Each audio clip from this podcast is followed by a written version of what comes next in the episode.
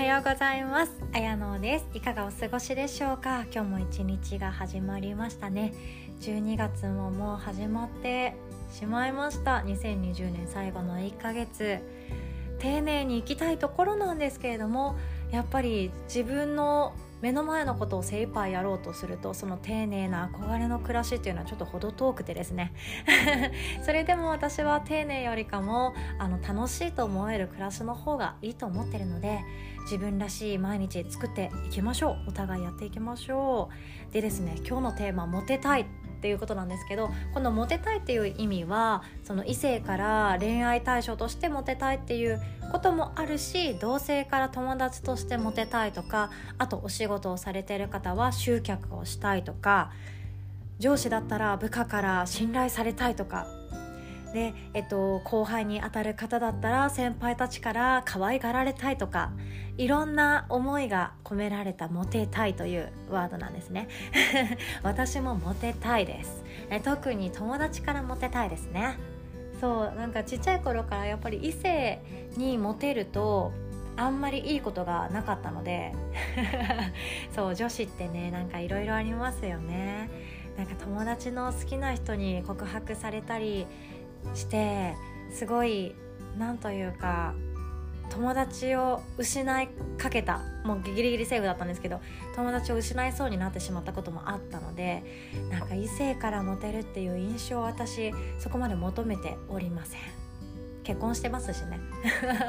なんですけれどもやっぱりあの同性からモテたいしあとは仕事でもモテたいしいろんなモテたいっていう思いいやあるんじゃないでしょうか。皆さんもどうですか？モテたくありません？友達からも異性からもね同じコミュニティからもモテたいなって思います。でそのモテてる共通の、えっと、ワードがありましてモテてる人は一体何をしているんだっていうと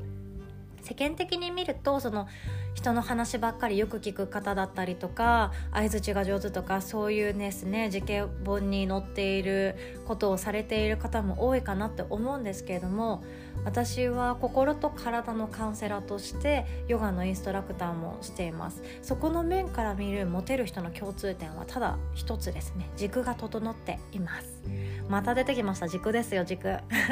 体軸そして心の軸なんですけれどもあの体の軸と心の軸っていうのは連動しています。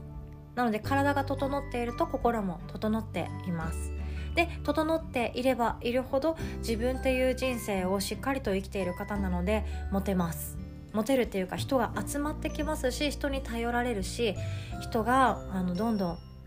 相談事をしやすくなってくるんですよね。そうしっかりしている軸にはいろんな人が寄りかかってきそうになっちゃうものなんですよ。なのでモテるっていうような意味合いもあります。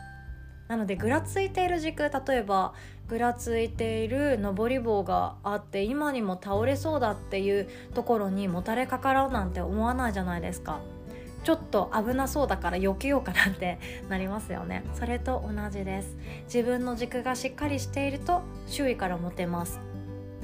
で体の軸で言うとあの体幹っていう体の幹って書くところがあると思うんですけどそれをまずはどこの場所を言うのかそしてどうやって鍛えられるのかっていうところを調べて学んでいただけると一気に体は整っていきます。で心の方が難しいんですけれどもあの先日ですね私もあの学んだことなんですが脳の中の副腎っていう部分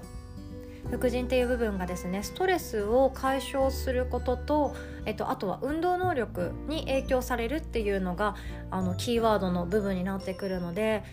自分で体幹を整えてあげたりバランス力っていうものを整えてあげるとストレスも対処しやすくって自分の心の軸が整いやすくなっていくような場所らしいです。なので体と心っていうのは一喜一憂する時も似ているし体がほぐれている時は心も柔らかかったり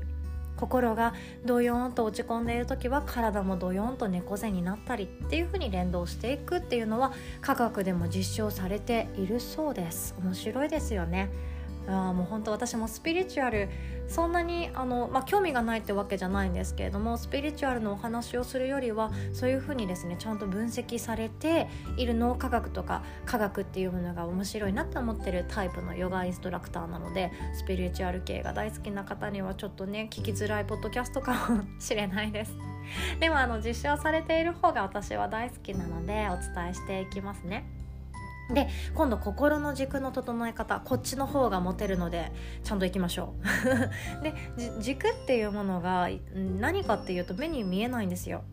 で軸がぶれている状態っていうのがどういうものかっていうとすごい分かりづらいんですけれども相手の気持ちばかりを考えてしまうとか家族だったら旦那さんに合わせている自分とか子供の生活に合わせている自分で職場だったら先輩の意見に合わせている自分。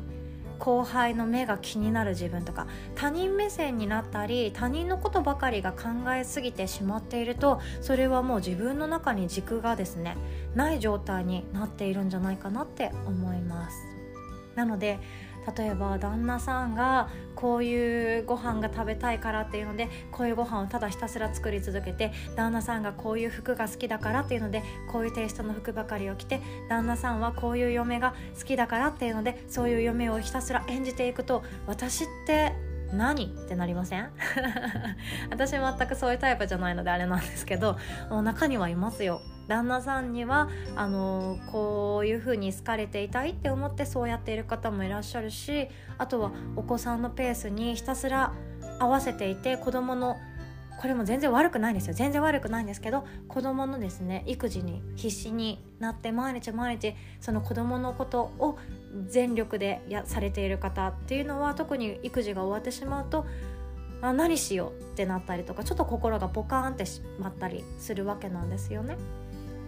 そうならないようにするために何が大切かっていうと他人の意思ではなく自分の意思でしたいことを見つけていくっていうことになっていきます。そうそれがやりたいこととかあの人生を通して自分の天命としてチャレンジしていくことにつながってはいくんですけどそこを探そうとするだけでもいいんですよ。私って何が好きだったかなとか私は本当は何がやりたいんだろうって。考え始めて夜も眠れないって日があるかもしれないですね。そう夜も眠れないって日なかなか私はないんですけどこの前幼稚園の年少のお友達が宇宙のことを考えて眠れなくなったって言ってちゃんと大人だなと思って これも話しました。全然関係ないです。そうでも自分のやりたいことっていうのをまず考えてあげて自分はどうなりたいのかどういうふうに生きたいのか。そしてなおかつ夢があるならなおさらそこに向かっていくこと。それが一番自分の軸が安定して自分の軸がどんどん太くなって長く高く伸びていって周りの人から頼られたり周りの人が相談するために寄りかかってきてみたりいろんな人が集まってくる軸になっていくんですね。そうなんですよ。皆さんやりたいこと目標などはもう見つかってますか？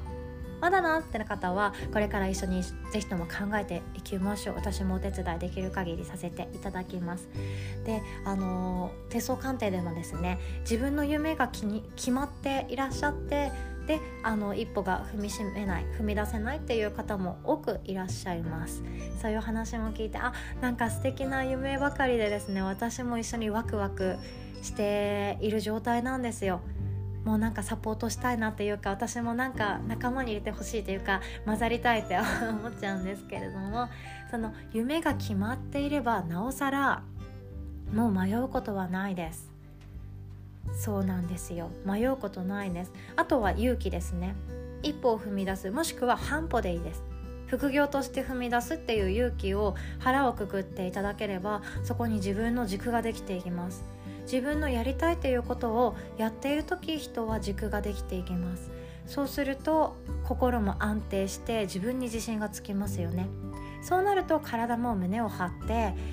仁王立ちというかしっかりと自分の足で大地を踏みしめていくことができます。体と心はつながっていて運動すればストレスが解消されるし瞑想すればストレスを減らすこともできます。そんな風にいろんな形で脳を使っていくこともできるんですけどもモテたいってなるとまずは自分の軸をどっしり構えてください。自分がある人ってやっぱ魅力的ですよね。あってなんか見た目めっちゃかっこいいイケメンがいて服装もすごい素敵だしおしゃれそうだし爽やかだしなんかいいなって思っている相手とちょっとおしゃべりして俺なんてさこんな風にこんなダメな人間なんだよとか人生が見えないよとかなんか言ってたら 言ってて軸がマジでやばいじゃんって思ってしまったらなんかちょっとうん付き合いたいとは思わないけど友達でいようかなっていうような状態になりますよね。なので見た目がどれだけ素敵な方でも自分の軸が自分のところにない他人のところにばかりあったりとか自分の軸が細すぎるとか薄すぎるとかそういう状態の方はやっぱりどうしても誰かの